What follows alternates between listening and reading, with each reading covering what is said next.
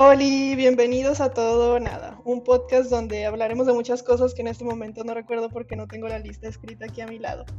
Pero en el episodio de hoy tenemos a una invitada demasiado especial porque es la razón por la cual empecé este podcast, porque originalmente lo iba a hacer con ella, aunque no se pudo, pero por fin lo logramos.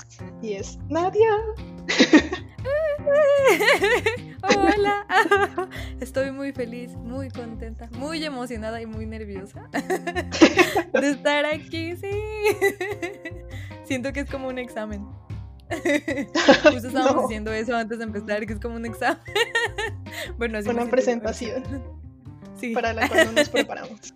Todo esto va a ser muy improvisado, entonces perdón si no tiene mucho sentido. Pero con mucho amor. Por favor, escúchalo. bueno, para la gente que no sepa, este año nuestra amistad cumple 21 años, así que ya es legal en todo el mundo. Oh, sí. Así que ya podemos tomar alcohol en todo el mundo. Festejándonos. Excelente. Sí, en cuatro años ya podemos hacer las bodas de. ¿Qué? ¿De plata? ¿O de qué? No, no sé, no sé cómo van. Yo siempre ah, escucho que las de plata, pero no sé cómo el orden. Yo creo que sí. sí, porque no sé. Bueno, para la gente que quiera saber nuestra historia de amistad, nadie se las va a contar. Bueno, se las vamos a contar entre las dos, pero ella va a comenzar. Sí, sí, es, es muy llegadora. Prepárense para una historia muy Llorar. de amistad. Bueno, pues todo comenzó hace muchos años, muchos años, cuando Jimmy y yo éramos muy pequeñas. Y pues fueron a dejarnos al kinder. Entonces, pues ya, ya ven que lo típico que van y te dejan tus papás y hay niños que lloran y hay niños que se, se alejan completamente de los padres y no los necesitan desde ese momento y como muchas cosas. Entonces, pues recuerdo que a mí me dejaron y que pues yo solo veía así como muchos niños jugando en muchos lugares y saltando y como que yo sentía que ya todos eran amigos. Y entre esa gente estaba así sentadita. Eh, Jime. y Jime tenía, me acuerdo perfectamente. Sola como siempre. Tenía un... un en aislada de todos. y yo dije, ay, de aquí soy. Tenía un, un, pequeño topercito, una sandwichera, no sé si se acuerdan de las sandwicheras, yo creo que todos tuvimos o tenemos sandwicheras. Y tenía una así azulita, me acuerdo que era color azul. Y pues estaba comiendo un sándwich, entonces Jime así muy amable y muy amigable como siempre me compartió de su sándwich. Pero es que déjenme decirles que no era cualquier sándwich. era un sándwich de Nutella. Y yo nunca en mi vida había probado la Nutella jamás. Entonces, imagínense esa combinación como de el miedo que tienes de que no conoces a nadie y hay alguien amable que te habla y te junta. Y todavía te, da, un sándwich lleno de la cosa más deliciosa del universo. No, pues tenía que ser amiga de esa niña. Entonces, pues nos hicimos amiguitas porque me compartió de su sándwich de Nutella. Entonces nuestra historia parte de que compartió de la comida. su sándwich conmigo. De la comida. que nos sigue uniendo. sí, que pues para quienes nos conocen saben que eso es muy importante para nosotros, la comida. y, y de ahí en adelante, de verdad, sí éramos muy inseparables. Todo el tiempo era así de que a, tu casa o a mi casa o así. Y estábamos súper chiquitas. Pero nos la pasábamos jugando todo el tiempo y toda la cosa. Entonces construimos una amistad muy fuerte a lo largo del tiempo. pero todo parte de pues sí, eso nos lleva al día de hoy. al día de 21 hoy. años a todo lo que les vamos a platicar. Mucho. Muy padre. Aparte siento que está muy chistoso. siento que nuestra amistad es muy chistosa porque es como si ya fuéramos viejitas, como las viejitas que tienen amigos cuando tienen como 22 años, que sería como nuestra edad ahorita. Porque han pasado como que por muchas etapas de la vida. Y nosotros también, porque antes era como de, ya cuando te cambiaste de escuela y así, hablábamos por teléfono todos los días, luego existió Messenger. Ay, sí, sí. Nos vemos. me acordaba de eso. Sí, Sí, esos tiempos en los que de verdad tenías que estar pegado al teléfono así y marcar como con los botoncitos. Ay, no, sueno tan vieja, qué emoción. y llamabas. Y, pues y me acuerdo mucho de tu número de teléfono. Ay, lo iba a dar, pero no puedo darlo, ¿verdad? No, no puedo decir. No, ya. bueno, ya no existe, sí lo puedes decir. No, ya no existe. Ah, bueno, me acuerdo, me acuerdo mucho que era 9451013. Sí. me acuerdo. me acuerdo porque todo el tiempo hablábamos, todo el tiempo, todo el tiempo.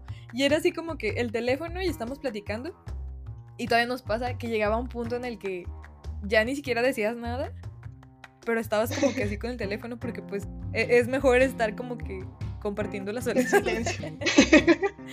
y sí, era, muy divertido. Sí me acuerdo que hablábamos muchísimo. Me acuerdo que, ay, mire qué buenos recuerdos, que hasta me llegaron a regañar de lo mucho que hablaba. Así como... Ya sé, a mí también. el costo del teléfono. Sí. y yo de, es que puedo hablar con Jimmy. Sí, era muy, muy curioso. Y sí es cierto eso que dices de las etapas, porque nos tocó así como de todo. Ya cuando nos separaron, ya era, no sé, como que nada más volvíamos a platicar y habían pasado mil millones de cosas. Y habíamos tenido como mil peleas con mil personas. Pero también habíamos conocido gente muy chida y, y, cosas así. O sea, como que estaba todo muy variado. Y la otra cosa es que también, como nosotros éramos muy amigas, pues Jime tiene un hermano y yo tengo un hermano también. Y. Que curiosamente pues, también. Pues hicieron amigos. así como que juntas. Ellos también estaban todo el tiempo juntos. Entonces pues bueno, generalmente que jugábamos a algo, les dábamos así como que los, los, papeles, secundarios. y ellos así de que sí, ese es el mejor día de mi vida. Por ejemplo, nosotros éramos los entrenadores Pokémon y ellos eran los Pokémones.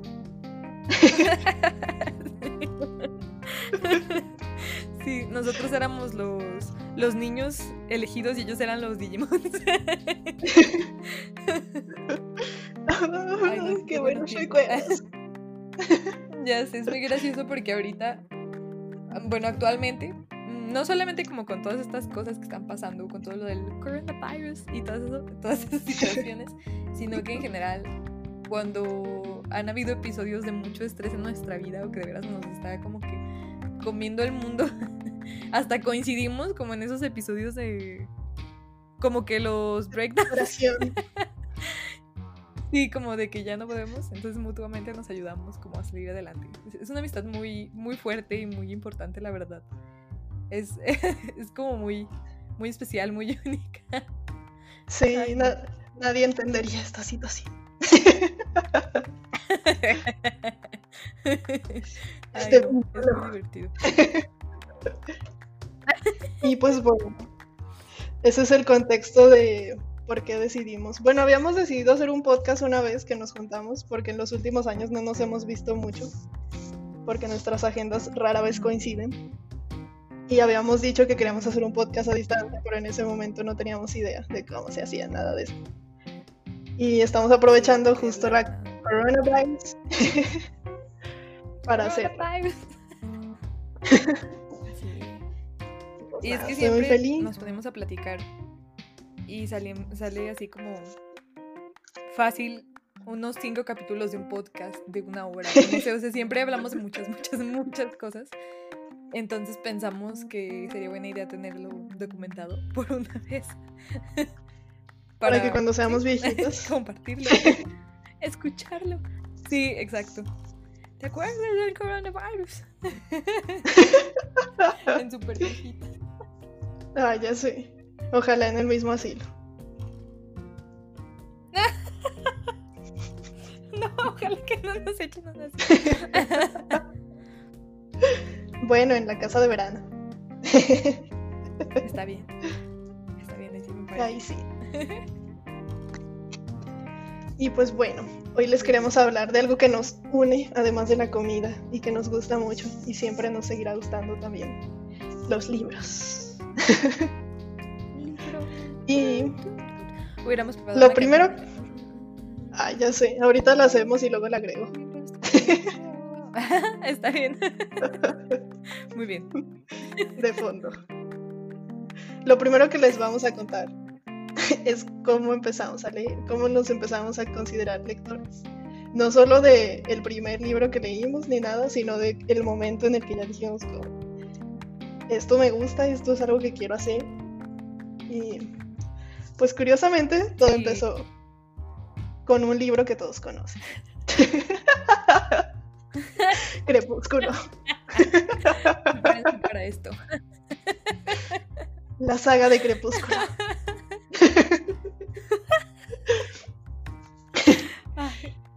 Ay, ay, Que pues ahora ya es como de muy memeable, mucho rol.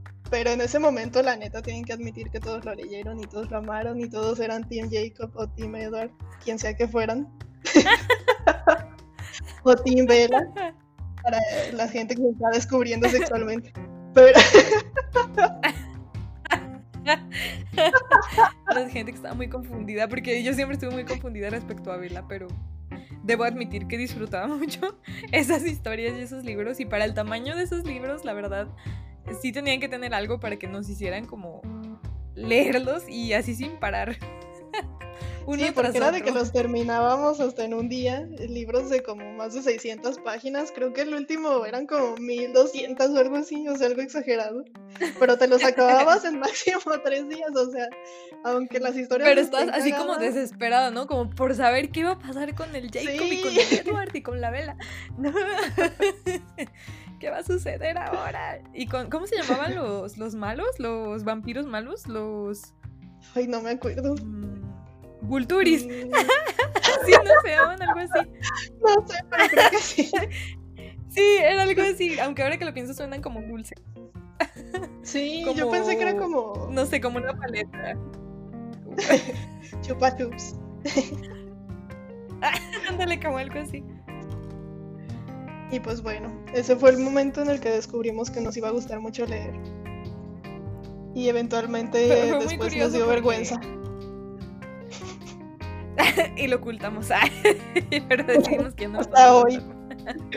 pero fue muy curioso porque yo recuerdo que creo que Jimmy lo estaba leyendo primero o algo así, porque como que siento, sí, sí fue así, sí, ¿verdad? Como que me... la verdad yo ni me acuerdo. o el segundo, no me acuerdo. Porque yo me acuerdo que yo no lo no tenía, creo que era el primero, porque no lo tengo. Y digo lo tengo porque si ahorita estoy viendo que todavía tengo aquí los demás. Pero no tenía el primero. Entonces, yo como que siento que, me lo prestaste y ya partiendo de ahí, conseguimos los demás y ya empezamos también a, leerlos y un montón. Porque había libros como que, que ya leíamos de antes también y que nos gustaban. Entonces, no sé, como que aquí fue el momento en el que empezamos, yo pienso que agarrar libros muy, muy grandes. Porque, por ejemplo, mm, bueno, bueno, yo creo yo me acuerdo que así como los primeros libros que leí eran como más pequeñitos, por ejemplo como El Principito. Yo recuerdo que ese fue como el que me regaló mi papá, eh, junto con el otro que es mi libro favorito, ¿no? Entonces fue así como que no estoy spoileando ahorita porque ahorita vamos a hablar de ellos. Sí. y me acuerdo que ya había leído esos libros y me gustó mucho, pero como que no le di una secuencia inmediata a, a la lectura. Sí leía, pero no libros grandototes, pues porque pues estábamos chiquitas. Y ya después estos libros fueron así como que en gran parte El parteaguas. aunque, aunque de verdad estén llenos de carrilla y todo, pero de verdad abrieron un mundo de libros para nosotros. El hecho de, es como el episodio de iCarly donde Sam dice así como, televisión en tu cabeza. así nosotras de que... Y ya a partir de que salió la película y todo, nos dimos cuenta como de qué estábamos haciendo con nuestra vida. y la verdad es que ya no, no fuimos como que fanáticas de esa saga. Ah, pero qué buen Entonces, no sé. Ah, sí, ¿eh? Muse, y toda la cosa. sí, eso sí, estaba muy bien hecho. Sí, yo creo que también así como tú dices de que antes habíamos leído otras cosas, obviamente, también más pequeñas, como yo me acuerdo de los primeros libros que leí fue uno que se llama La fórmula del doctor Funes, que también está como en mis favoritos, pero no es como el primero. Y también es un libro corto, pero aunque sí como que llegó a despertar en mí así como de que como ser un bálsamo para el alma.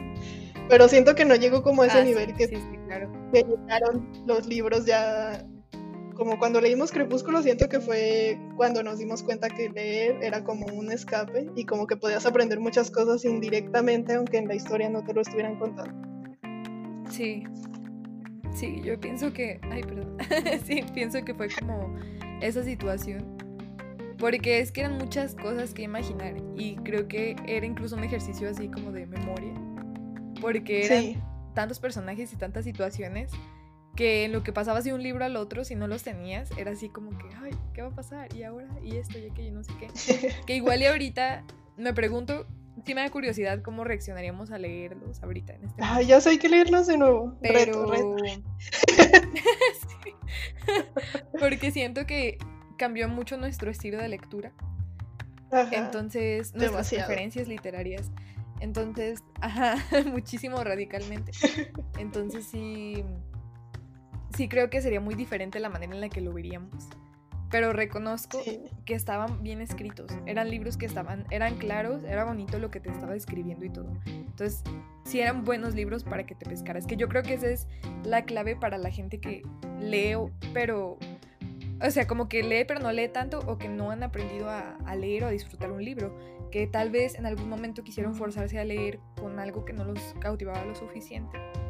Y por eso y ya no les gustó. esa sensación de que los libros son así. Y en ocasiones hay libros que quizás son muy complejos para cierto momento. Y hay libros que son ideales y te caen así como anillo al dedo. Entonces los libros te brindan un panorama increíble sobre la vida y un abanico de soluciones y mil paletas de colores para que pienses. Entonces, yo creo que todos tienen que tratar de encontrar su libro ideal, porque partiendo de ahí se abren mil opciones de verdad en la vida y todo es diferente. en serio, todo es diferente. sí, sí, es como una televisión en tu cabeza.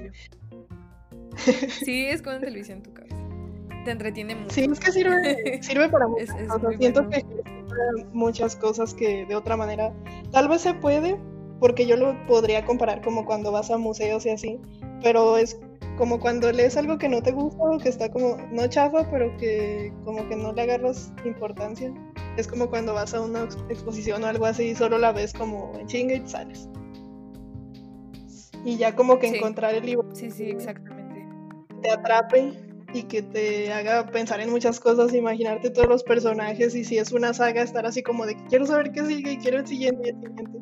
Sí, es como muy especial. Y esto se me hace muy curioso ahorita que lo estaba pensando, porque cuando nosotros empezamos a leer Crepúsculo, acababa de ir, o sea, estábamos en la espera de que siguieran saliendo nosotros y estábamos así como de quiero saber qué pasa. Entonces, lo que dices de que estaban muy bien escritos, o sea, a pesar, a pesar de que las historias no tengan sentido, pero la manera de escribir sí, era muy buena, porque te hacía querer seguir y hasta acabarlo.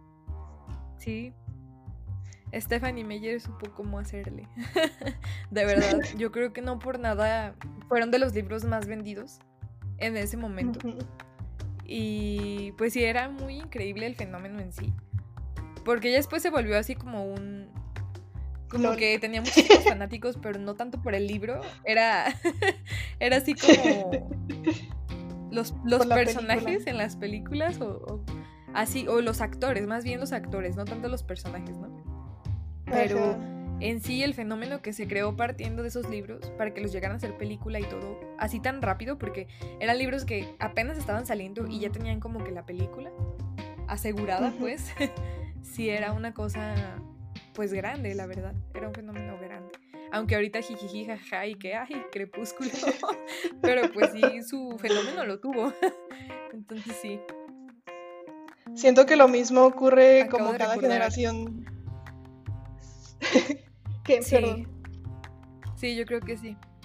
Acabo de recordar, ahorita que estábamos hablando de, de los libros que habíamos leído como antes, que eran más chiquitos, que llegué a leer un libro estaba pequeño, que era el Chavo del 8. Entonces era muy divertido. Era un libro muy chiquito, pero tenía así todas las historias del Chavo del 8. y hasta ahorita se me vino así como a la mente, como que lo tenía, me acordé así de cuando tenía mis libritos y, y estaba así como que en la orilla. y estaba muy divertido. me pregunto dónde quedaría. Pero sí, era muy bonito de leer. Cuando el chavo se va de la vecina. Ay, sí, eso era muy triste. Esa es la parte más difícil del libro, yo creo. De la, televisión y toda la cosa.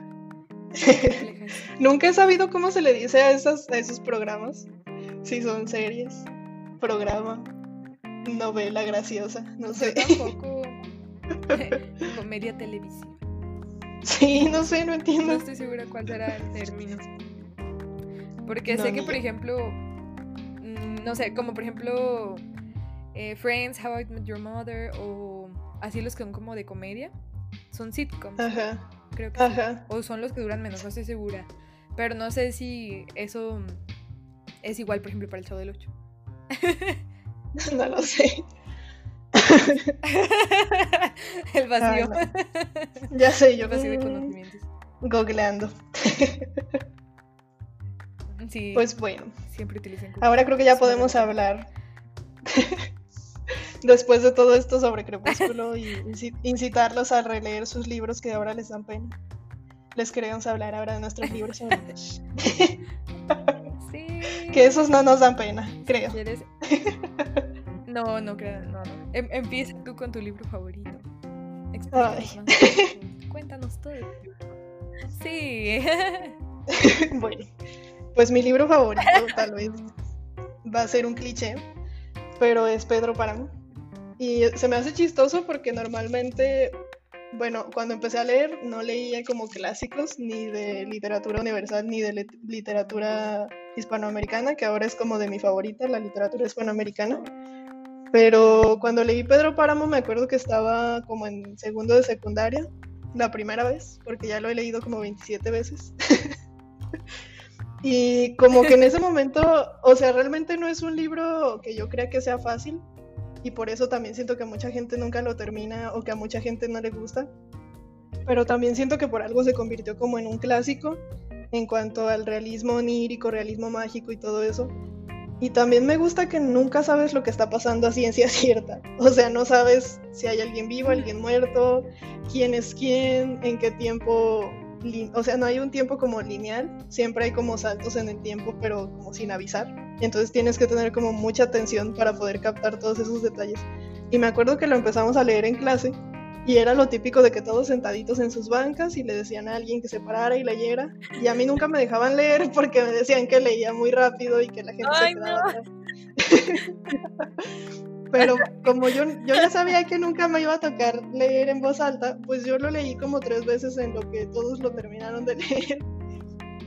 Y de ahí como que me gustó mucho y pues no sé, o sea, no, no tengo como que una razón tal cual, pero comparándolo con otros libros que me gustan aún y que me gustaron en su momento, siento que para la época en la que está escrita, sí tiene como muchas cosas que ahorita ya consideraría por todo el cambio de pensamiento que tenemos, que son como un poco machistas o misóginas, pero a comparación de otros, siento que no es como tan extremo o que son como en temas que, que tal vez no son tan importantes. O sea, claro que es importante, no le quiero restar el valor, pero siento que no se enfoca como en esas cosas. Como que te está contando la historia de muchas personas y de muchas cosas, de lugares, bueno, de un lugar en específico, y como que lo, lo avienta de distintas perspectivas, aunque te lo esté narrando la misma persona. Y eso como que se me hace chido. Como que para que un libro me guste, o sea, ahí me di cuenta que para que un libro me guste, sea del género que sea, el narrador tiene que ser algo que, sin importar que tenga como que personajes chafas o una historia que al final no te atrape, si el narrador está chido, me va a gustar el libro. Y creo que por eso se convirtió en mi libro favorito.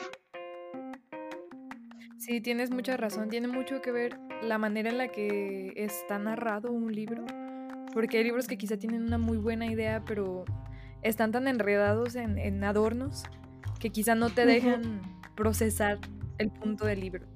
Que claro que aquí pues se dividen los gustos, ¿no? Dependiendo de, qué tipo de libro te gusta. También hay libros muy simples, mm, pero que sean simples no quiere decir que no tengan un punto importante. O hay libros que, son, libros que son muy simples y no te transmiten nada. Son tan simples y están tan centrados solamente en la historia que están tratando de desarrollar que no sientes como que tienen algo implícito. Y eso es muy importante también. Y lo que dices también de cómo ha evolucionado ese pensamiento o eso que ese libro contiene a el pensamiento de hoy en día es muy cierto porque pues los libros son eso, ¿no? Después de todo guardan la historia, guardan el momento en el que se escribieron y todo lo que había a su alrededor. Y lo bonito de poder agarrar un libro de cualquier época y leerlo es que tú puedes de verdad sumergirte en ese ambiente y en ese tipo de pensamiento y analizarlo todo y contraponerlo a tu forma de ver el mundo el día de hoy. Entonces, pues sí es muy importante que además de que te guste mucho algo, sepas cómo separarlo por pedacitos y analizar cada parte y, y, decir, ah, esto sí, esto no, porque qué es lo que, en qué es en lo que difiero. Entonces, eso está muy interesante. Yo creo que eso está muy padre. Por eso se me hace muy bonito que sea tu libro favorito. Porque te inspire como a, leerlo y a leerlo y a estarlo como desbaratando para seguir absorbiendo así lo más que puedas. Sí, porque siempre termino como encontrar, encontrándole una cosa nueva, ya sea como que o me gusta o me disgusta, dependiendo como, pues justo de esto, de la, de la época por la que estemos pasando, de los sentimientos. Pero sí como que siento que es muy importante, o sea, esto es como otro punto que quiero recalcar, que sí, al menos yo creo que sí es importante releer.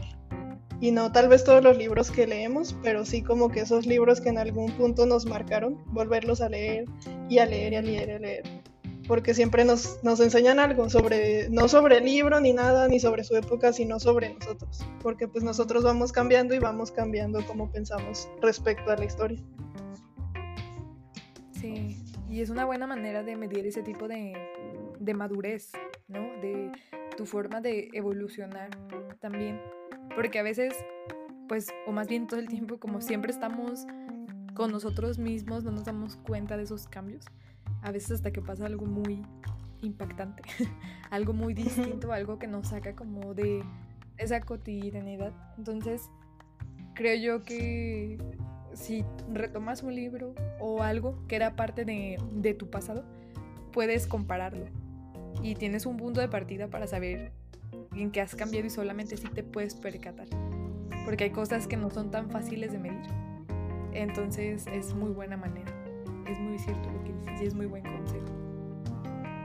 Así que lean mucho y relean todos sus libros favoritos ahora. en este momento. lo cual me hace pensar también lo que se va a escribir, los libros que van a surgir partiendo de estas circunstancias en las que estamos ahorita, con todo lo de la pandemia. Porque justamente ayer en la noche estábamos haciendo una videollamada, mis amigos y yo, que les mando muchos saludos porque los quiero mucho. y estábamos hablando de todo esto y cómo afecta pues todo, ¿no? Salud, economía, el simple estado mental de las personas. Y no sé, es como cambios por todos lados, cosas que nunca antes se habían visto, que se tuvieron que modificar. Entonces definitivamente toda esta situación va a estar en libros. Ya sé que se cuenten como el mero hecho histórico o que se agreguen a algún tipo de ficción. es muy curioso porque no te imaginas como que tú lo ibas a vivir y te toca vivirlo y creo que el problema es que no sabemos asimilarlo. Y todos corremos como gallinas sin cabeza en todas direcciones. Entonces, sí sería como muy interesante ver qué libros surgen en este momento y leerlos años después, tiempo después, para poder comparar las cosas a como nosotras las percibíamos ahorita y a como probablemente las vamos a percibir en algunos años, ¿no? Entonces eso sería muy interesante. Sí. Pues esto también, bueno, ahorita que lo dijiste como que se me hizo bonito comentar, que siempre que hay como algo así o sea, algo que, no, que al final resulta un trauma colectivo global, como las guerras y esto, siempre los movimientos artísticos surgen y siento que esto también va a desencadenar en algo así y me gustaría pensar que ojalá desencadene algo como que ayude a reconstruir el tejido social. Siento que sería muy importante y muy bonito. Y si están escuchando esto, sean muy empáticos y participen en lo que viene. sean parte de la solución, porque el problema está más allá de, nosotros en muchos aspectos que no podemos controlar. Entonces, esos poquitos aspectos que sí podemos controlar, hay que asegurarnos de controlarlos bien al 100%, porque aunque parezca que es poquito lo que hacemos, nuestros sacrificios representan a gran escala pues mucho realmente. Entonces, pues que quede constancia de que no hicimos oídos sordos a la situación cuando nos tocó vivirla y que fuimos parte de del lado brillante de todas esas cosas malas que estaban pasando. Que no dejamos que eso nos mm, comiera vivos y ya no, sino que tratamos de, de poner soluciones y de hacer algo al respecto. Así es como yo cuando lo recuerde quisiera recordarlo, porque sé que van a haber muchas cosas que me hago bien cuando lo piense de regreso, pero siento que puedes también recordar cosas importantes, ¿no? Que luego te van a servir también para enseñarle a, a más personas. Porque luego esta se va a volver como nuestra historia cuando seamos viejitos.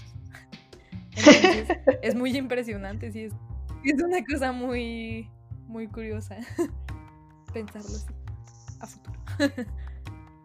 Pues bueno, ahora tú cuéntanos cuál es tu libro favorito. Está bien, estoy preparada, me he preparado toda mi vida para este momento. bueno, pues mi libro favorito es un libro que espero que hayan leído y si no lo han leído se lo recomiendo enormemente. Es un libro precioso de verdad.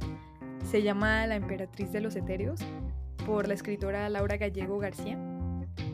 Y es un libro mágico. Así es como yo lo puedo describir, de verdad es un libro mágico. Me gusta muchísimo, por eso es mi libro favorito, por la magia que siento yo que te, te contagia. Entonces, de ese libro todo me encanta. Me encanta desde la portada, que es como si estuviera hecha de hielo. es el diseño que tiene y como que el simple hecho de agarrar ese libro ya te hace sentir así como que este libro es distinto, este libro tiene algo más.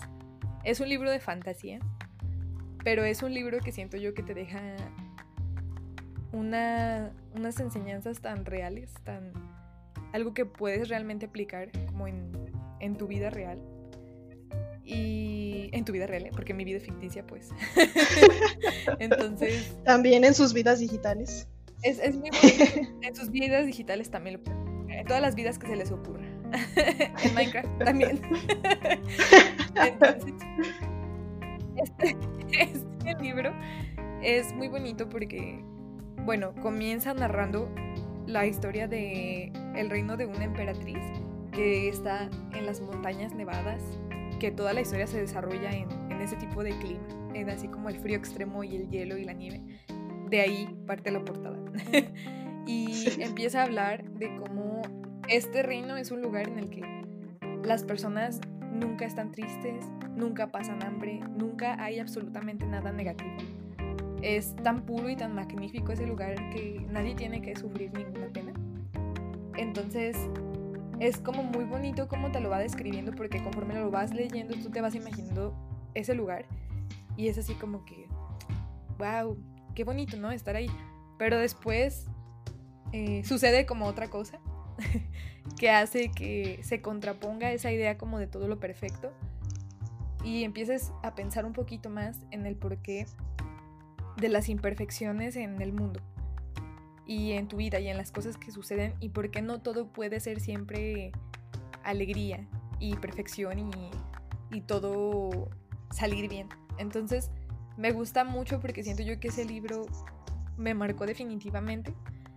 Fue un libro que es bonito de leer porque es, es tierno como lo describe todo, es divertido, es fácil de digerir ese libro. Pero aparte es como una manera muy romántica de, ver la vida. Si tú traspolas la lección que hay en ese libro a, tu vida, es una forma muy bonita de aprender que las cosas a veces resultan y a veces no, y a veces lo que menos esperaba sucede. y que aunque las cosas no sean perfectas, siempre tienes que luchar y seguir ahí tratando de conseguir que las cosas funcionen.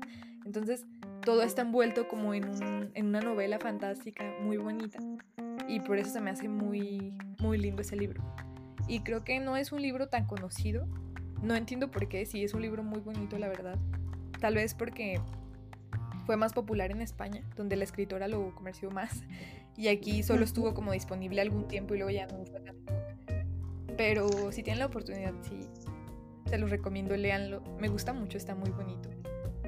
Y los va a hacer así como imaginar mil cosas padres y llorar, quizá, y muchas cosas que no quiero spoilear, pero de verdad es muy buen libro.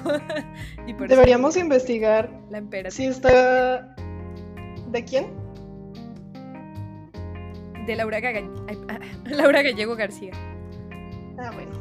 Deberíamos investigar si está como en audiolibro porque siento que sería una historia que con una persona que lo narre chido llorarías todo el rato. Sí, sería magnífico, sí, la verdad. Ah, y esto, mm, esto me hace pensar, les voy a platicar de, de una vez. Mi proyecto Sí, sí, sí, sí. Muchos años. y es Pero que, también ya lo vamos a hacer. Libro de verdad. Ay, sí, estaría súper, sí, sí, sí. Ya lo hemos planeado ahora sí, ya. ya, ahora sí. Pues es que me gusta tanto ese libro y disfruto tanto releerlo y releerlo y releerlo que llegó un punto en el que yo quería y necesitaba que el mundo leyera ese libro o supiera de ese libro. Entonces, en ese momento, que fue de verdad hace años, yo creo que fue, fue en la secundaria, fue cuando yo estaba en la secundaria, creo que sí. Se me ocurrió grabar el audiolibro, porque no existía ninguno. Entonces dije, ¿cómo puede ser que este libro tan fabuloso no tenga un audiolibro? Y pues así con lo que tenía, que creo que era mi computadora y como el micrófono de la computadora y ya no me acuerdo ni siquiera o si era con los audífonos o qué cosa, estaba como grabándolo y me equivocaba y volví a empezar desde el inicio.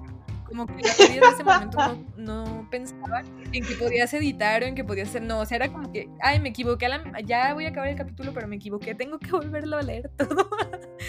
y así de verdad me la pasaba y yo grabé como tres capítulos y después de años, muchos años, me lo volví a encontrar. y pues no estaba tan mal, pero era muy gracioso escucharme hablar. Y mi voz era como, ay no, ¿por, qué le hice esto a libro? Entonces siempre me quedé con esa espinita porque me gustaría mucho hacer audiolibros porque siento yo que es una manera de, de expresar como ese amor por los libros. Y ese libro en particular siento que iría de lujo si lo narráramos. Entonces estaría genial que, que, se pudiera hacer ese proyecto, la verdad. Estaría Con nuestras dulces voces. Sí. sí, sería magnífico, así que espero. Ay, sí quiero. Si ustedes quieren que hagamos audiolibros, mándenme un mensaje también y díganme, quiero un audiolibro de esto. por favor, díganme. Y si no quieren, pues no me importa. Porque no los escuchan y ya. Pero ojalá que sí. Porque, sí, ojalá. Sí, de verdad hay unos lectores, de, unas personas que hacen audiolibros que tienen un talentazo, que hacen las vocecitas y todo, todo, todo se, no se pasan de talentosos de verdad cuando Sí, te sumergen en ese mundo. de todos. Y tú así como, ay, es que eso es un super talento de la actuación. No, de verdad, es muy bueno. A eso Sí, eso no cualquiera. Ojalá. Pronto. Si seguimos con todo este tiempo libre. ¿Y que sí? pues sí, yo creo que sí. Bueno, ahora que ya les hablamos de nuestros libros favoritos y de lo que leíamos al inicio, en nuestros inicios vergonzosos, de lectoras. pues no sé si platicarles sobre qué leemos ahora. ¿Tú qué opinas? Sí, sí, opino que estaría de lujo, sí. Hay que hacerlo, por favor. Compartir bueno, entonces, y todo. Sí, sí, sí, vamos a contarles. Y también nos recomienden sus cosas favoritas. digan su libro favorito. Bueno, no sé si tú quieras. como, ¿por qué un libro favorito es el libro favorito de cada persona? Eso está muy padre. Sí, porque obviamente mucha gente va a tener el mismo libro favorito, que tal vez somos gente que no nos conocemos entre nosotros.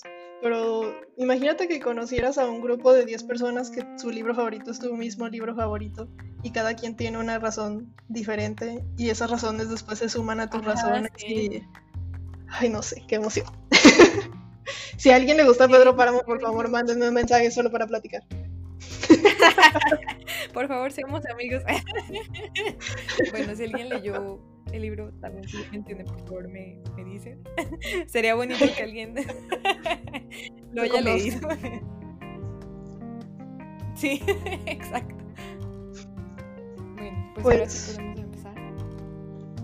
A recomendar. Ay, bueno. Pues a ver, ¿con cuál empezar? Ay, no sé. Intentamos hacer una lista para esto, pero al final se salió de control y solo anotamos muchos libros a lo loco. Sí. Queríamos clasificarlos, amigos nuestros, pero la verdad es que no se puede, no podemos clasificarlos porque luego pertenecen a un género y al otro. Y no sé, como que ordenarlos era más rollo y queríamos solo expresar vívidamente, dejar salir porque nos gustan los libros que elegimos. Sí. Entonces, pues bueno, quieres empieza con un libro y luego si quieres yo con otro, no sé. Pues bueno, lo primero que yo quiero recomendar, que porque también es como clave en nuestra amistad, es la saga de la materia oscura de Philip Pullman. Así que todos leanlo. Ahorita ya hay. Super. Son tres bonitos. Sí. no les vamos a contar de qué se trata porque están hermosos. Hechos por todos los dioses y seres mitológicos de la vida y todo lo que existe. Aparte ahora que ya lo como que crecimos, o sea, en ese momento como que ya me hacía cuestionar muchas cosas, pero ahora que salió la serie sí me quedé así como de qué pedo, son demasiado políticos. Sí, son muy políticos. Me gustaron. Y son también muy... sí, ¿verdad? Y son muy... Es como muy sorprendente también. Porque yo en ese momento no entendía... Ah, bueno, para esto les vamos a decir que estos libros de la materia oscura, que son los tres libros que dijo Jime, están compuestos por los libros de Luces del Norte, por El Catalejo, Lacado y la Daga. Entonces, a lo mejor sí les suena y sí están familiarizados con esta historia, pero quizá lo recuerdan con otro nombre, porque el primer libro se hizo película y esa película es La Brújula Dorada. Entonces, si alguien vio alguna vez esa película, de ahí parten los libros. Aunque tenga muchas cosas cambiadas la película, la verdad, honestamente a mí me gustaba mucho cuando salió. Y yo creo que la disfrutaría volverla a ver, aunque sea muy Era muy bonita esa película. Y luego nunca más volvieron a salir películas de, de esa trilogía. Entonces, pues nosotros como, pues, ¿por qué ya no salen?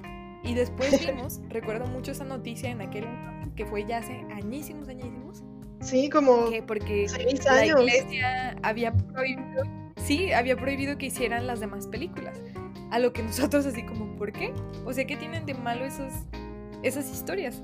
Nosotros pensándolo así como, solo desde ese lado, pues como mágico que tenían esos libros y todo lo fantástico, toda la aventura que involucran. Pero ya cuando crecimos y los analizamos más, es como que, pues sí le están dando en la torre a todo lo que existe relacionado a. como a las, estructuras, de poder. religiosas y políticas. Exactamente, entonces es como muy interesante porque es un libro muy, muy bueno. Son libros muy buenos, es una trilogía muy interesante. Está bien chida, de verdad, léanla, nunca se van a cansar. Me gusta mucho el concepto de los daimonios es una cosa que me fascina. Yo creo que es de las cosas más inteligentes y más interesantes que yo he visto en, libros, de verdad. Y pues, ay, ya me agandallé tú. no, no, no, sí, sí, sí. no, no, sí, dale, dale. Porque nos gusta mucho y éramos de verdad muy fanáticas de esto. Nada, porque compartimos ese trauma al mismo tiempo, también hay que decir eso. Que eh, lo, el alma de las personas está fuera de las personas, en este universo en el que se desarrolla la mayoría de la historia, y el alma de las personas tiene forma de animal. Entonces, cuando eres un niño, como todavía estás creciendo y estás cambiando y todavía no conoces muchas cosas de la vida y necesitas como estabilizarte en cierta personalidad y forma de pensar y, de sentir y todo, ese, esa parte de tu alma que se llama daimonium cambia de forma. Entonces es muy bonito porque los niños un día, o sea, como un rato tienen, no sé, un colibrí y luego se transforma como en un gato y luego se transforma como que en, mil cosas, ¿no? Y ya conforme van creciendo y se vuelven adultos, el Daimonium se queda en una forma estable, que representa como tu estabilidad como adulto ya también. Entonces es muy bonito porque es literalmente como lo escribe el alma de, de las personas. Entonces imagínate tener tu alma fuera de tu cuerpo en forma de animal y poder hablar con ese animal y, y que te diga lo que piensa, lo que siente y todo eso, ¿no? Entonces a mí eso me gustó demasiado de esos libros. Es una cosa que se me hace muy, muy, muy atractiva. Entonces yo creo que es una cosa que todos tienen que leer sí o sí en la vida. Y para que se cuestionen muchas cosas. Además hay otra saga. Mil cosas, de verdad. Sí. Hay otra saga que se supone que ocurre como 10 años después de esa, que la verdad no he leído, pero también se la recomiendo porque de seguro también está bien chida y la quiero empezar a leer aprovechando este encierro. Se llama Book of Dos, The Book of Dos. No sé si en español también se llama El libro del polvo, pero pues búsquenla, leanla. Primero lean la otra y luego ya lean esta. sí, sí, sí, de verdad. 100% recomendado. Es una recomendación muy importante. Bueno que Es que no, hay de libros, en serio, que tienen cosas tan impresionantes que dices, ¿cómo puede ser? Es que de verdad, los libros le quitan lo común a tu vida. Porque cosas que ni se te pasaban por la cabeza pasan a ser algo que casi, casi ves, alucinas y ves así en todos lados y en toda la gente y todo de verdad. Estábamos muy, muy, muy obsesionadas con esto. Hasta estábamos en un foro, me acuerdo. No saquen los trapos. bueno, no voy a, sacar más trapos de los que debemos en un solo podcast. Pero sí, éramos tan fans que. No, de verdad. Así como los de Crepúsculo con Crepúsculo, pues nosotros con. con toda la saga de la materia oscura. Sí, sí. Pues bueno, te toca a ti recomendar ahora. bueno, pues yo voy a recomendarles. Mm, ¿Cuáles puedo leer? Es que tengo tantas cosas como en mente. bueno, vamos a, a empezar por una cosa que creo yo que es como muy popular, pero quizá no es tan conocida en el aspecto de que se haya leído el libro así como tal. Y ese es el libro de Alicia en el País de las Maravillas, de Lewis Carroll. Entonces, este libro es como, bueno, yo lo leí, fue recomendación de un tío que me daba clases de inglés. Entonces estábamos viendo cómo había evolucionado, digamos, ese lenguaje. Entonces, literalmente me llevó el libro y me lo prestó era un libro muy bonito, así como que todo azulito, sin ningún dibujo en la portada, como esos libros viejitos que son solo como la pasta de un color. Y era como para analizar ese tipo de lenguaje. Entonces, se los platico así porque como que lo que quiero que se aprecie mucho de este libro también es la forma de redacción de ese libro. La forma original, pues, en la que está escrita esa historia. Y yo creo que es un libro que definitivamente hay que leer porque todos estamos familiarizados con la historia, todos llegamos a ver la caricatura, la película alguna vez y las adaptaciones que hay, ¿no? Pero es un libro que está completamente fuera de la realidad. Es una locura, de verdad. Todo lo que describe, todo lo que pasa, son cosas así de que salieron yo no sé de dónde. están bien fumadas a veces, pero están muy interesantes y muy bonitas todo lo que va pasando para Alicia, como que en cada, en cada capítulo y los personajes que van saliendo son mucho más vividos en ese libro que lo que llegamos a ver nosotros en cualquier película. Entonces, aparte de ese libro, en ese mismo libro en físico que me habían prestado venía Alicia en el País de las Maravillas y viene otro libro, que es un libro como muy ignorado generalmente, que es Alicia a través del espejo. Entonces, no solamente existe una historia de Alicia, existen dos historias de Alicia. Y está igual de loco, igual de fumado, pero casi nunca han hecho adaptaciones referentes a, eso. De pronto una que otra referencia a algún, espejo o algo así, ¿no? Pero no tanto que adapten esa historia por sí misma. Entonces, no es un libro. No es un libro completamente, yo diría, infantil, porque luego lo pintan así. Pero es un libro que tiene más bien como. Es, es está tan loco que siento yo que rebasa como un, poquito esa fantasía. Sí. Siento yo que involucra muchas cosas y muchos pensamientos ya como adultos o más bien valores o cosas así, o sea, como la ambición o, cosas que tal vez tú como niño no lo vas a ver de esa manera, pero cuando estás un poco más grande y los, los lees esos libros, sí te quedas como que pensando la manera en la que está tratando de, de plasmar la escritura tantas cosas en, eso, tan variadas, o sea, es como muy raro, es una cosa muy abstracta. Y están muy interesantes esos libros, aparte están escritos de una manera muy bonita. Es como muy elegante la forma en la que están contados. Y al menos en, en ese lenguaje que yo leí, en inglés, la verdad, habían ocasiones en las que no, no le entendía muchas cosas, porque era como un inglés ya tan viejo, como británico, pero así modificado, del antiguito, del clásico, que pues tú ni idea, aunque sepas así como que algo de inglés, es así como pues no le entiendo.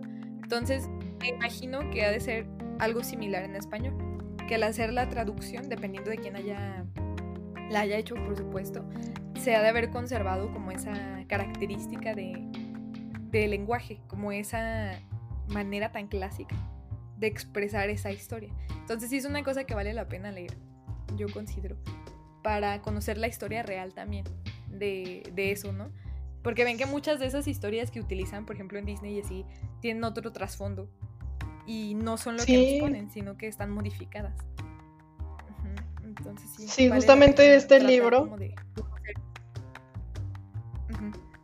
Justo este libro también tiene como que un trasfondo complicado. Se me hace muy chistoso porque siento que todos los libros que vamos a recomendar tienen como su lado oscuro. como nosotros. sí. Sí, es probable que, haya mucho de eso. y yo buscando algún libro que continúe. Con lo malvado. y yo. Bueno, yo quiero recomendarles algunos libros de cuentos o relatos cortos. No los voy a decir como a tan detalle de qué se tratan, pero pues muchos son, bueno, algunos son muy conocidos. El primero que acabo de leer el año pasado se llama Cuentos de Amor, Locura y Muerte de Horacio Quiroga. Leanlo, están impactantes. Obviamente como toda este, antología, tiene algunos que no te van a gustar, pero al menos yo diría que el 90% del libro sí me impacté y sí dan como mucha cosa, o sea, sí cumplen. Siento que está tan bien escrito que sí te da cosa y cumplen su cometido de darte muchas ansias y de hacerte preguntar qué harías si estuvieras en esas situaciones tan estresantes y tan feas. Entonces es un buen libro. Si no les gustan las cosas que les vayan a dar ansias o miedo, también léanlo porque está muy, muy, muy bien escrito. Otro libro también de cuentos o relatos es ahora sí súper conocido, Bestiario de, Julio Cortázar. Aquí yo diría que solo me gustan como el 50%, pero también entre ese 50% están de mis relatos favoritos. Como les dije, pues me gusta mucho la literatura hispanoamericana.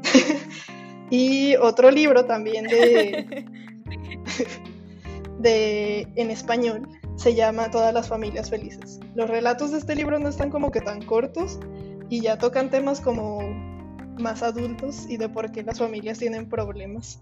O sea, es como lo opuesto a su título, pero te lo narra como de maneras que que no te hace sentir como tan pesada la historia. O sea, a pesar de que tengan como la peor familia del mundo y el peor problema en la historia, tú lo vas a ver como de una manera ligera y hasta va a haber momentos en los que te dé las situaciones.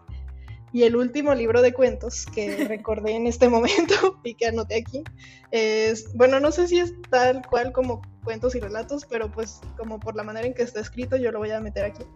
Y es el de Crónicas Marcianas de Ray Bradbury, porque pues también está muy chido y siento que está como, no sé, como que lo relaciono con la situación que estamos viviendo ahorita, que estamos como descubriendo el nuevo mundo, de que no sabemos qué está pasando. Ah, que no sabemos ni qué, ni por dónde, ni cómo. Sí, exactamente. Y pues esos son mis recomendaciones de cuentos, relatos e historias cortas. Deberíamos luego de hacer como una, una limpita en la que pongamos así como los que estamos recomendando. Sí, pues lo podemos hacer y la pego en la descripción. Sí. bueno, ahora te toca. Sí. Mm, bueno, pues así como hablando un poquito como de lo de los cuentos y retomando también lo de eh, lo de las historias clásicas, como lo de Alicia. Así un libro que yo creo que es una historia que nos suena a todos. Es El Mago de Oz de Time Y siento que es un libro tan bonito, de verdad. Yo la verdad no lo había leído apenas hasta el año pasado. No es cierto, hasta el año antepasado, ¿sí? Y es un libro que me gustó tanto. Es un libro muy tierno, de verdad, se lo recomiendo mucho. Es muy ligera la lectura, se lo van a acabar fácil en un día. Está muy pequeño. Mm, pero es que sobre todo es el lenguaje en el que está escrito es así, simple, simple, simple pero muy bonito. Que sea simple es lo que decíamos hace rato, no quita que tenga como un punto. Que yo creo que es un libro que tiene muchas enseñanzas. Está muy bonito porque, pues, todos los personajes, el espantapájaros, el león, el robot y todo eso, el hombre de lata, el robot, es, es, es como muy especial la manera en la que se van se va desarrollando todo. Es muy simple, a mí se me hace que es muy tierno. Entonces me dio mucha, mucho gusto haber leído ese libro porque siento que me reenergizó. Yo sé que es como muy simple, pero el hecho de estarlo leyendo fue así como, ay, sí, ay, tienes razón, sí. Entonces me sentí muy bien luego de eso. Y bueno, pues ya aparte de ese libro que sí leanlo, leanlo con, con alguien de su familia, con algún pequeño o así. es un buen libro. Eh, así como un libro un poquito más con una temática más densa que ya no, no entra como en la fantasía. Eh, o no sé si debería brincarme ahorita de la fantasía o me quedo aquí. No, me sí, sí, sí. como se me ocurran, sí, porque no tengo uno. Sí, dilos como se te ocurran. pues Para que a mí también se me vayan ocurriendo. Es un... sí, me parece. es un clásico. de hecho, la escritora Harper Lee ganó un Pulitzer con este libro. Eh, es, el libro de matar a, a un ruiseñor. Y pues es un libro en el que una niña que se llama June Louis habla de su papá. O sea, se narra la historia acerca de su papá, que era un abogado que defiende a un hombre pues negro en una época en la que todos los prejuicios raciales, todo lo que era referente al color era crítico.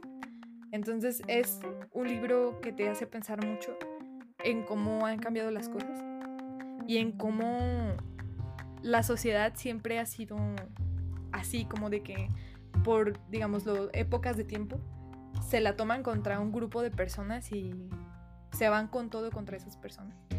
Y como siempre hay afortunadamente alguien que está dispuesto a, a no dejarse cegar y ayudar a todos por igual. Entonces es un libro muy bonito que sí es como muy llegador y está muy padre como está escrito también. Nótese que me gusta mucho eso, cómo están escritos los libros, para mí es como una cosa muy fundamental en que un libro te guste, la manera en la que está escrito y en la manera en la que te, te, te envuelve ese ambiente y la forma en la que el escritor o la escritora hacen alusión a todo lo que está pasando dentro de esa descripción. Entonces, la verdad les recomiendo mucho matar a un ruiseñor, matar a un ruiseñor. Es muy muy bueno se desarrolla como en los años 30. Entonces, la verdad es, es como una lectura que está entretenida. Y no es muy grande el libro, es como moderadito. el rango de calificaciones. Ya de, pues sí, ese, ese, también me gusta como para, para que lo lean si no lo han ya. Yo la verdad no hubiera leído ese libro nunca si no me lo hubieras prestado, porque como que había visto de qué se trataba y así, pero como que nunca me llamó la atención. Y siento que también está como en ese tipo de, narración como el que yo dije de todas las familias felices, que aunque es como un tema denso, te lo narran de una manera en que es muy digerible y, y sí te hace pensar en muchas cosas. Ajá, sí, sí. Exacto. Y pues, como que no seguiremos. punto. Sí, exactamente. No sé si seguir ya como con libros distópicos. y tú, el que quieras, échatelo. bueno, el primero que voy a decir se llama Utopía. y yo creo que todos han escuchado de este libro, pero la verdad, léanlo. Es un libro súper chiquito, se lee muy rápido y sí te deja pensando en muchas cosas que a la vez me hace regresarme al libro que dijo Nadia de su libro favorito, porque te cuenta cosas que dices, y si fuera todo así tan perfecto, la vida no tendría mucho sentido. Y siento que en eso se relaciona. O sea, sí, nada. Sí, exactamente. Y ahorita no me acuerdo de quién es, porque la verdad no alcanzo a ver hasta mi librero, pero a ver, creo que lo tengo. Mm, no. pero bueno, ese libro se lo recomiendo. y otros títulos así como rápidos para no alargarnos tanto. Pues en general, lean los libros de George Orwell. Sobre todo, mi libro favorito de Orwell y de mis libros favoritos también es Rebelión en la Granja. Y es súper cortito, todos sus libros son muy cortos. Yo creo que también por eso me gustan, porque como que lo lees en un día y ya te quedaste un mes pensando en qué pasaría si tu fuera así. Sí, exacto. exacto. no ocupa más. Yo, yo creo que si hubiera escrito más libros más grandes, no sé qué nos hubiera pasado, nos hubiéramos vuelto locas o algo así. Sí, Porque sí, tiene un poder muy grande para ponerte en esas situaciones como de, Uy, no, ¿qué tal si esto o aquello? Muy sí. como plasma esas ideas. Sí, aparte también está curioso porque me pasa lo mismo que como con Pedro Páramo, o sea, siento que sus libros también tienen muchas cosas que ahorita ya serían como muy cuestionables, la manera en cómo describe a ciertos personajes, sobre todo a los personajes femeninos, sí es así como que muy cosificador, tristemente, pero a la vez, o sea, respecto al tema de distopía y respecto a cosas políticas y hacerte cuestionar miles de cosas de tu vida diaria y de cómo funciona el mundo, me siguen gustando y me van a seguir gustando para siempre. es que sí, está, la verdad escribe muy bien. Está muy padre. Yo creo que a él le hubiera gustado escuchar. Para hacer como recomendaciones particulares de libritos, pues tendría que ser como un apartado especial. sí, solo de, o sea, de que juntemos tres autores de ese rango y hablemos de ellos, lo cual sí podemos hacer.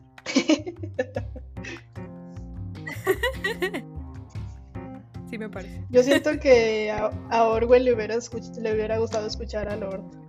Si alguien quiere que haga un episodio del podcast de por qué ah. Lord y Orwell serían amigos. Bienvenidos a mi TED Talk. Tengo muchas notas respecto a por qué.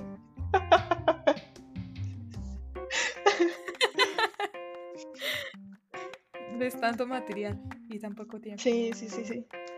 Pero bueno, pues ya, sigue recomendando ahora tú.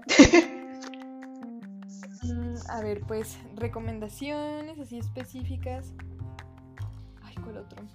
Pues es que también si, si vamos así como a ese tipo como de escenarios extremos de la vida, yo creo que definitivamente así como para hablar de acción y de cosas muy extremas, el libro de Battle Royale, que es de Koshun Takami. Creo que así se pronuncia su nombre. Y no manchen, ese libro es buenísimo, pero buenísimo. si leyeron alguna vez los Juegos del Hambre, que yo también los leí, leí los Juegos del Hambre. Ah, yo me no. encantaban los Juegos del Hambre, la verdad. sí. Y está, no sé, está muy bueno este libro. Van a sentir como adrenalina por todo su cuerpo y van a querer como destrozar cosas. Pero había como un, digamos, un duelo de, opiniones que decían que los libros de los Juegos del Hambre eran una copia de Battle Royale. Porque más o menos la idea inicial se desarrolla de la misma manera. Mucha gente a la que echan a un lugar cerrado del que no pueden escapar y se tienen que matar para sobrevivir. Entonces, los Juegos del Hambre, la verdad es que no tienen para nada algo sanguinario en comparación con Battle Royale. Este libro está así hecho para. con escenas y cosas así medio gore. No tan extremo tampoco, pero está, está muy padre. Tiene mucha acción y todo, y está muy interesante cómo está escrito. Tiene todo el rollo político más explícitamente, y está bien divertido, la verdad. Ese libro muy, está muy padre. Yo creo que también se lo avientan rápido, honestamente, porque te quedas muy picado. Y otro libro que se me hace así como bien interesante es el libro del cuento de la criada de Margaret Atwood. ¡Ay, sí! Pues, sobre todo, sí, sobre todo tienen así como que su callo feminista y todas estas cosas, este libro les va a dar así como que... Ay, no sé, yo de verdad con este libro sentía hasta como tanta, tanto coraje y tanta impotencia que hasta quería como llorar de ese coraje. Y pues básicamente este es, es una historia en la que se desarrolla como en una república ficticia que es la República de Gilead. Entonces, básicamente las mujeres solamente están hechas para... Sí, o sea, para cubrir como las necesidades del hombre y ya. Entonces las dividen por grupos y son así como por ejemplo, el grupo de, las mujeres que son las criadas, que son, no sé, se visten de cierto color, con cierto uniforme, son las que, por ejemplo, tienen que poner como su cuerpo a merced de ciertos hombres de ciertos rangos para estarles dando hijos. Y luego hay como otra categoría que son, por ejemplo, las esposas, que son como las mujeres que pertenecen a, clases altas y todo y están casadas con esos hombres, pero nada más son, digamos, como que la, la imagen. No, no tienen ninguna otra función más que estar ahí y verse bien. O sea, como el, no el parte del hombre, sino simplemente estar ahí. Y hay otras que solamente son, por ejemplo, las martas, que son las que hacen eh, el aseo de la casa y nada más se limitan a eso. Pero en sí, eh, todas, todas, todas tienen solamente una función en la vida y esa es su función para siempre. Y se crían con esa finalidad. Y las mujeres en esa república existen sin tener absolutamente ninguna, nada de voz, nada de, de opiniones, nada de derechos. Son objetos y es, un, es una historia de verdad que está muy intensa, pero lo más impresionante es que la escritora Margaret Atwood dijo que cuando ella escribió este libro se basó completamente en eventos que ya hayan pasado en la historia. Entonces todo lo que hay aquí no es algo que sea exagerado, es una cosa que es creada a partir de situaciones reales que suceden en todo el mundo y que han sucedido con las mujeres y que siguen pasando. Entonces, la verdad que leerlo te hace sentir enfurecida. Yo me sentí enojada, pero también te hace sentir como fuerte porque dices como, pues, ¿por qué, me, ¿por qué tengo que ser rebajada a eso? ¿Por qué las mujeres tenemos que ser vistas de esa manera? O, o considerarnos así, como que somos lo único para lo que servimos. Entonces, la verdad es muy buen libro. Muy, muy buen libro. Sí, es de los mejores libros que, que he leído, la verdad. Está muy fuerte. Sí. Aparte no es muy largo, entonces sí, leanlo para que les cambie la vida bueno, ahora que ya, ahora sí que... Mujeres y hombres. Sí, también, es muy importante. Ahora que ya abriste como el hilo para la, literatura feminista, me voy a dar vuelo. Bueno, el primero que les quiero recomendar es un libro de no ficción, lo tengo aquí porque no me acordaba de la autora. Se llama Mujeres y Poder y es un libro en el que realmente ella transcribe, no sé si, ahorita no me acuerdo porque ya pasaron como dos años que lo leí, pero creo que transcribe una conferencia que ella dio y precisamente se trata de eso, de que habla de cómo a lo largo de la historia, o sea, desde el inicio de la sociedad como tal, siempre se ha rebajado a las mujeres. Y cómo es que las mujeres que han llegado a puestos altos han tenido que como renunciar a su, a su parte femenina, o sea, como que despersonalizarse en ese aspecto para poder alcanzar una cierto estatus o sí, cierto poder. Y está, está muy chido, está súper cortito, realmente lo tengo aquí, son, déjenme ver cuántas páginas, son 102 páginas, pero tiene muchas fotos, ilustraciones y cosas que te van explicando todo a lo largo de la historia. Siento que es muy importante que toda la gente lea este libro, sobre todo porque es un libro histórico, ahora sí que totalmente basado en hechos reales y que te cuenta los hechos reales, pero también está analizado desde una manera como muy objetiva y pragmática, pero que al final sí te deja pensando así como de que por qué tenemos que someternos a hacer esas cosas en lugar de simplemente seguir siendo mujeres y poder aspirar a lo mismo que los hombres. Y sí, es muy importante que todos lo lean, así que léanlo, Mujeres y Poder, de Mary Bird, Bird, no sé cómo se dice. Y otro libro, que este sí es de ficción y de hecho también es de distopía, pero que es como súper feminista y extraño y te causa una sensación muy gacha, la verdad. Se llama The Power. El inglés y en español se llama igual. Y este libro se trata de un mundo al revés, pero como, como la historia, tal cual como vivimos, pero como si estuviéramos en una época de guerra y luego te va cambiando como de etapas, pero siempre poniendo a que las mujeres han sido las que siempre han dominado. Y luego conforme va avanzando la historia te das cuenta que eso ya es como si fuera muchos años en el futuro, pero no voy a hacer más spoilers. Pero está muy curioso porque sí hay como que muchas cosas en las que hacen puntuación, que si al menos ves las noticias que salen en CNN o algo así, te das cuenta de cosas que están pasando siempre en el mundo, como de esas injusticias, y aquí te las voltea, como de que si fueran las mujeres las que se le hicieran a los hombres, y hasta te hace sentir mal, o sea, dices, yo nunca podría hacerle eso a alguien, o sea, mujer, hombre, animal, planta, y si te quedas pensando así de que entonces, ¿cómo es que durante todos estos miles de años que llevamos existiendo como sociedad, a algunas personas se les ha hecho tan fácil rebajarnos de esta manera? Porque si es como un libro que te hace cuestionar así de que... Y es un libro que también lees muy rápido, porque sí, también está medio corto. No está tan corto, pero está como a la mitad. y otros libros que también es sobre esto. Un libro de no ficción que sí les recomiendo también es, se llama La fosa de agua, es de Lidiet Carrión. Y no me acuerdo bien ahorita tal cual de qué se trata, pero creo que son como, es una crónica, o sea, realmente no es nada de ficción, es una crónica sobre mujeres asesinadas en México.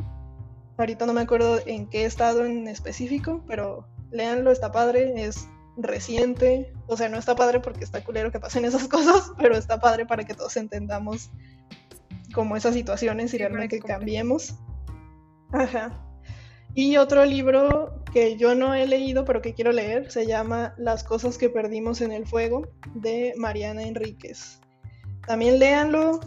Lo que sé de ese libro es que está intenso y que hay como muchas, mucho simbolismo que también te recuerda a ciertas cosas de brujas y cosas así. Entonces, pues sí. Esas son mis recomendaciones feministas del día. Es muy feo que esas cosas se, acaban, ajá, que se acaban como Mm, están, van de la manita, pues. Es muy feo, pero cuando lo analizas, como a través de, esa, te das cuenta que hay muchas similitudes en esa clase de, de tratos. Sí. sí, sí, sí. Justo, o sea, me acordé como con el del cuento de la criada, siento que en el que menciono que en de Mujeres y Poder, siento que hay muchas situaciones en las cuales Margaret se pudo haber basado para escribir ese cuento.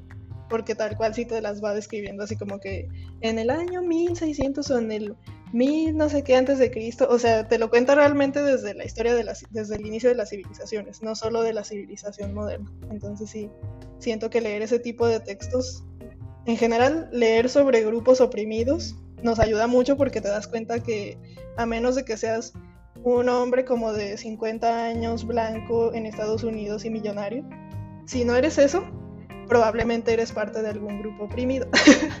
Entonces te ayuda como a tener mucha empatía y pues sí, a querer ser parte del cambio. Sí, es que es importante leer todas esas cosas de verdad, porque también una cosa es lo que tú puedes llegar a ver en internet.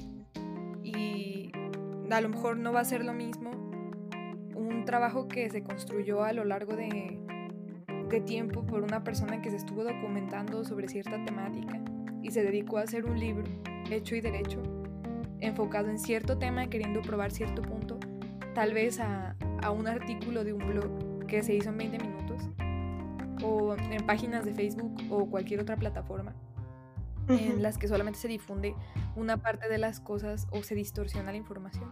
Entonces también sí es muy importante leer respecto a todos esos problemas sociales, porque solamente a través de los libros, yo considero, tal vez no solamente, pero sí primordialmente, creo yo que te haces de una opinión más fuerte respecto a muchas cosas, porque te, te pierdes en esa, en esa historia que te está contando ese libro. Entonces terminas quedándote con algo. Siempre que leas esas cosas, se prende de ti algo, una nueva perspectiva o te da coraje algo que tal vez se te estaba pasando o algo así y de ahí parten las nuevas ideas.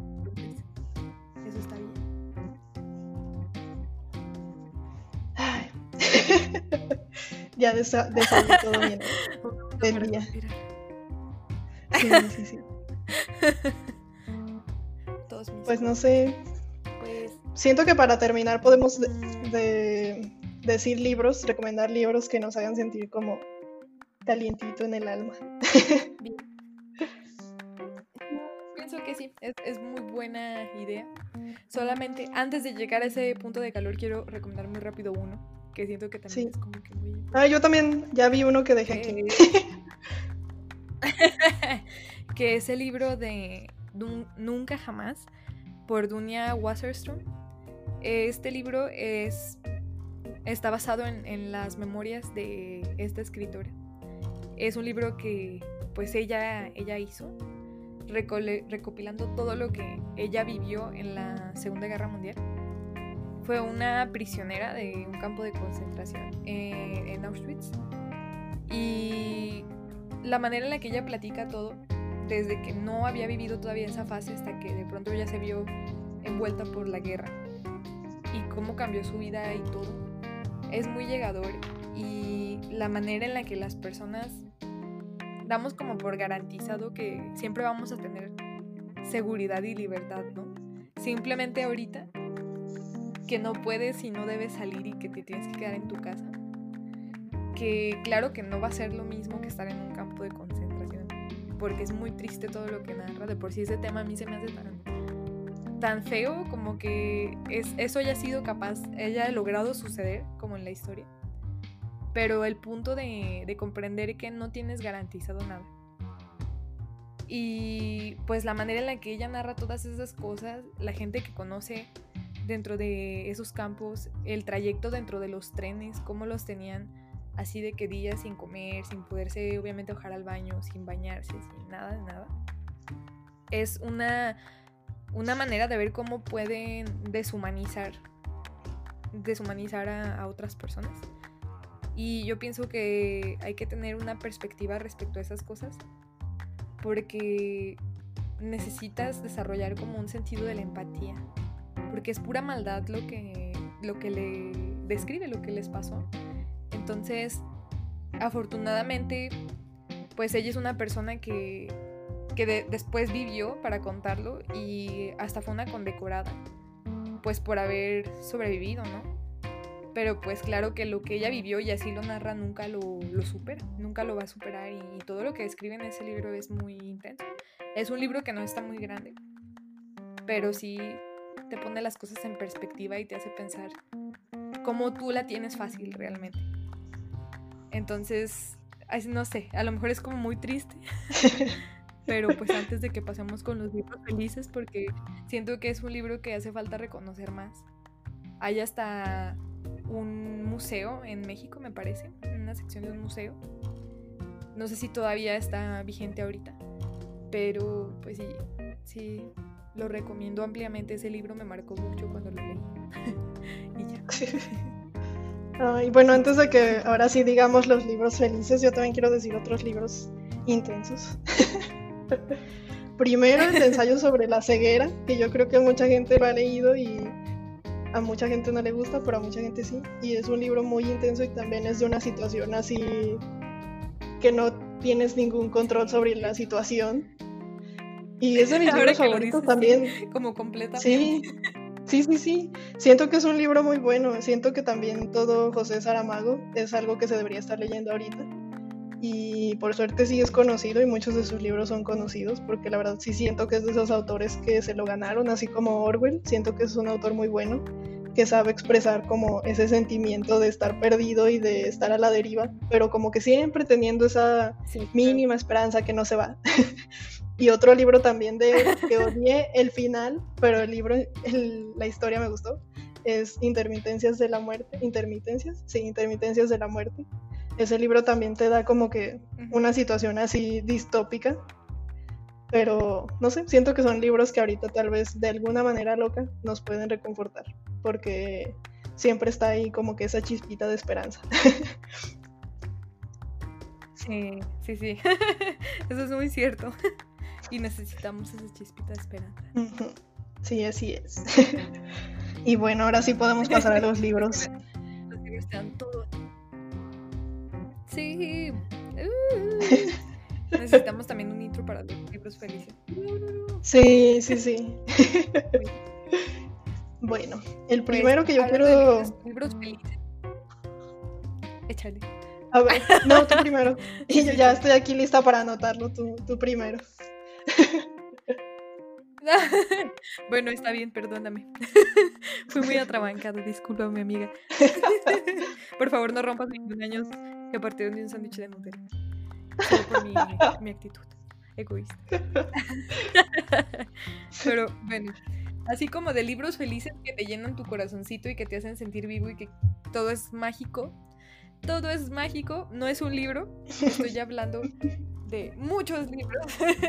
pero claro que no me voy a poner como que a reseñarlos todos porque todos los conocen. Y pero si no los han leído, por favor, leanlos y si ya los leyeron, releanlos.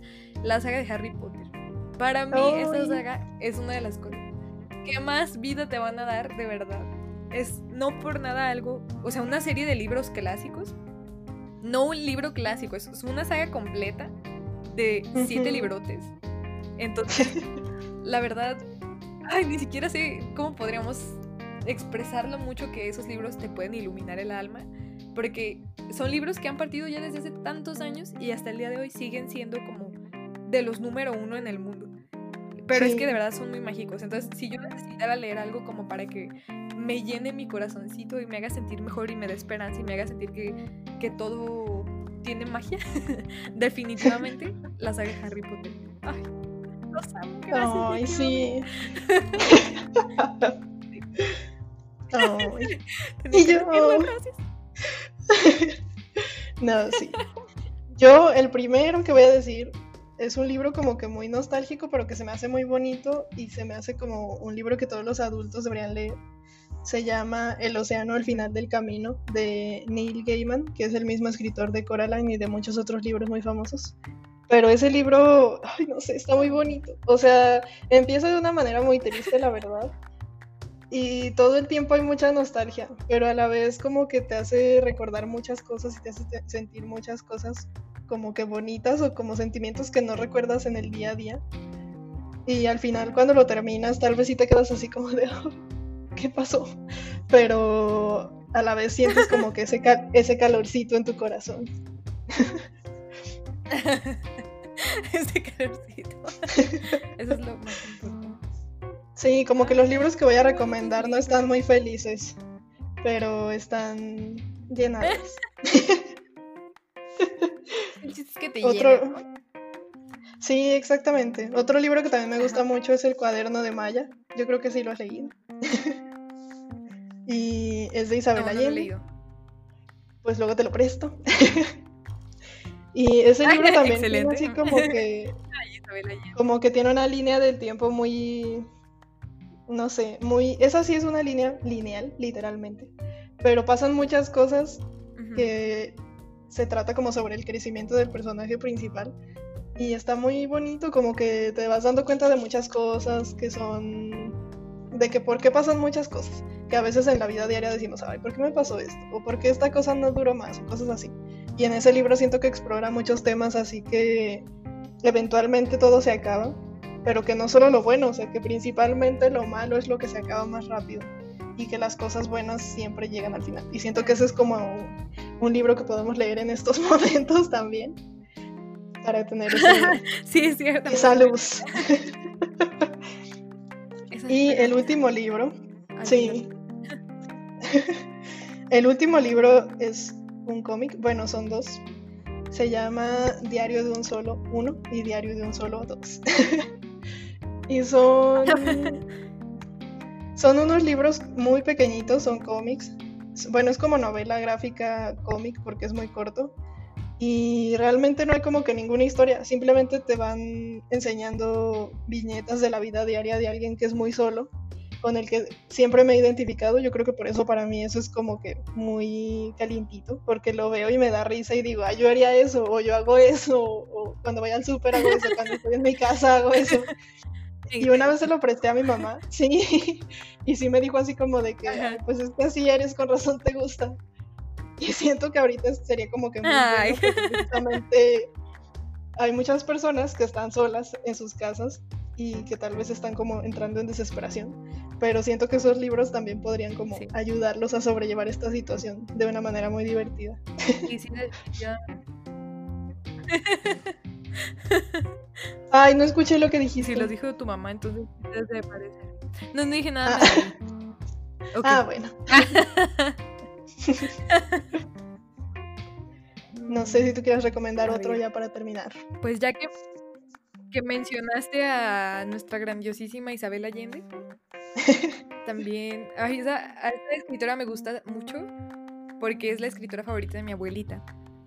Entonces mi abuelita tiene como todos los libros habidos y por haber de Isabel Allende y le gusta mucho, mucho, mucho. Entonces como que ella me pasó ese gusto, aunque yo no he leído tantos libros de Isabel Allende, honestamente, en comparación por ejemplo a mi abuelita. Entonces hay un libro que me gustó mucho, que de hecho es recomendación también de Sayan, y se llama La Casa de los Espíritus. Y está bien padre. es como muy mágico, no, no, ese libro es, hermoso, está muy divertido. Me gusta cómo va narrando toda la historia de cómo se va formando esa familia, pero la manera en la que, en la que así, o sea, como que, no sé, todo tiene magia, como que todo es absurdo. es absurdo, pero es como muy bonito. Es una, una forma muy tranquila de ver la vida. Eso es lo que me gusta y que ese, ese personaje que ella va pintando es un personaje como que enamorado de, de cosas muy sencillas. Y eso me gusta porque hace completamente liviana la lectura y muy divertido. O sea, lo estás leyendo y, de verdad yo me acuerdo que pasaban cosas y me daba risa y yo estaba como... estaba loca yo sola. está, me gusta mucho, está muy padre. No sé cómo más puedo describirlo. Es un libro que tienes que leer como para... como entenderlo yo siento, para sentir esa sensación de plenitud y felicidad con cosas simples de la vida. Y pues más libros, así que podría recomendar. Mm, me gusta mucho eh, A Christmas Carol, que es de Charles Dickens. La de. Creo que lo ponen como cuento de Navidad o cómo es. Algo, un cuento de Navidad, no me acuerdo, pero es uno también de esos clásicos que tienen sus películas, de los tres fantasmas. Sí de los fantasmas de Scrunch. Está bien padre este libro. Ajá, está muy chiquito y está bien bonito. Lo leen y tiene muchas frasecitas que te hacen agradecer la vida y agradecer las cosas. Y los personajes son personajes muy coloridos. Eso es, la verdad a mí es lo que me gusta mucho de Charles Dickens.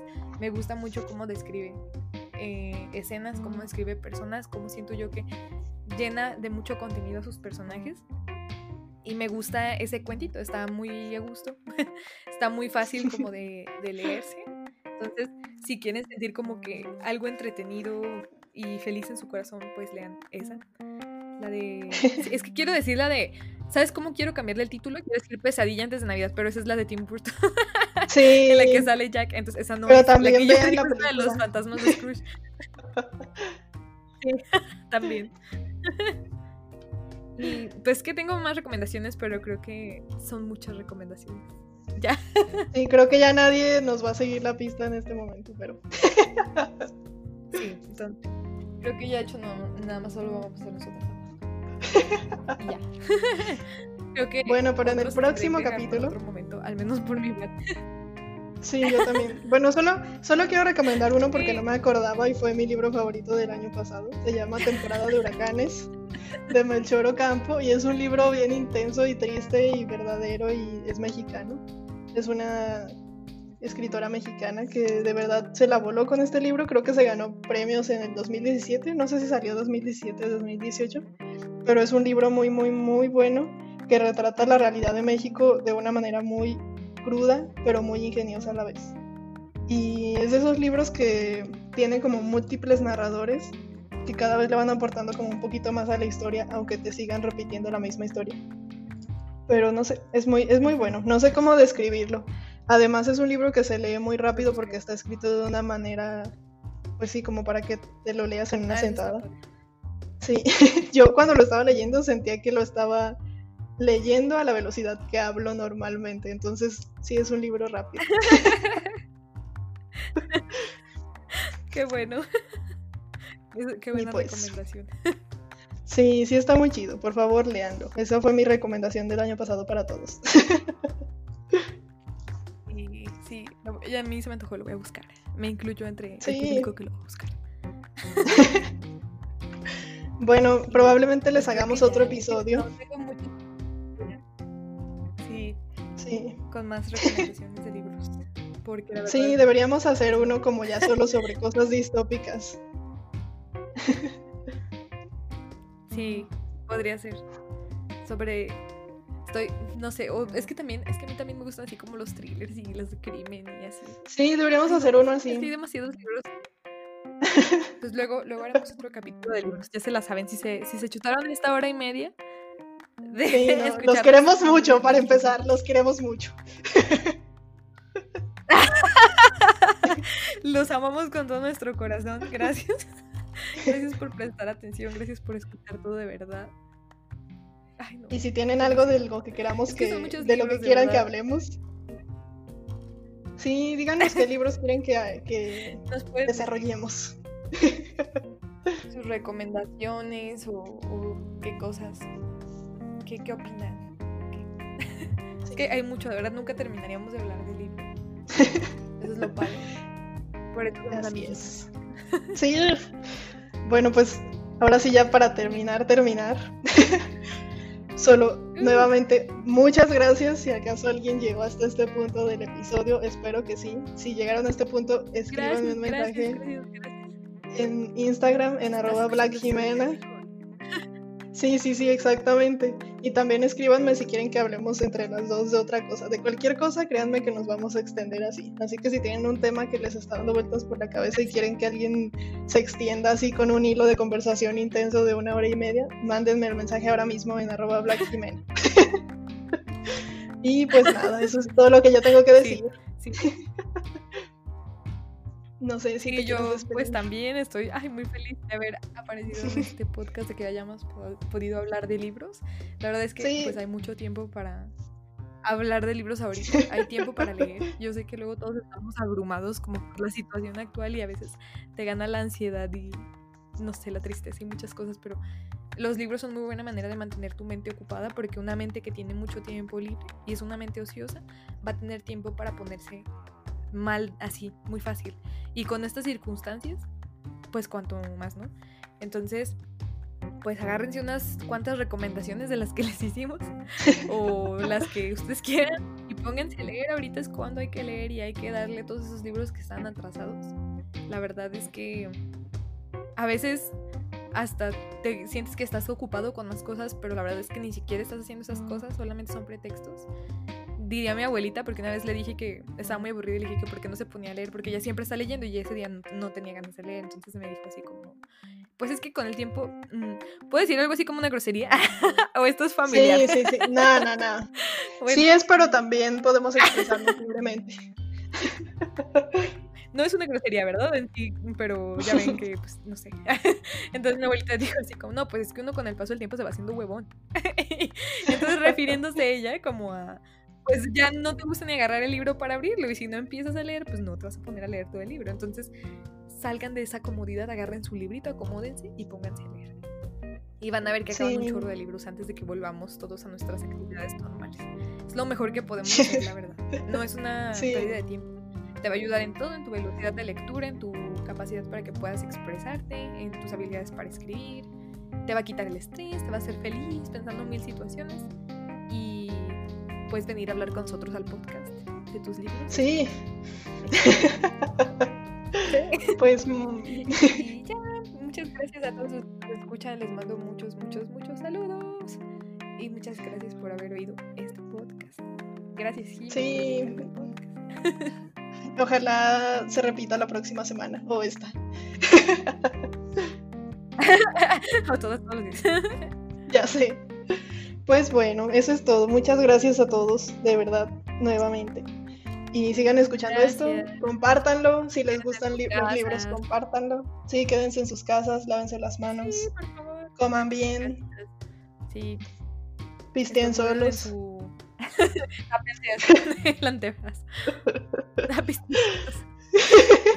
Vamos a salir. Sí, muy bien. Bueno, Adiós. Adiós, gracias, adiós.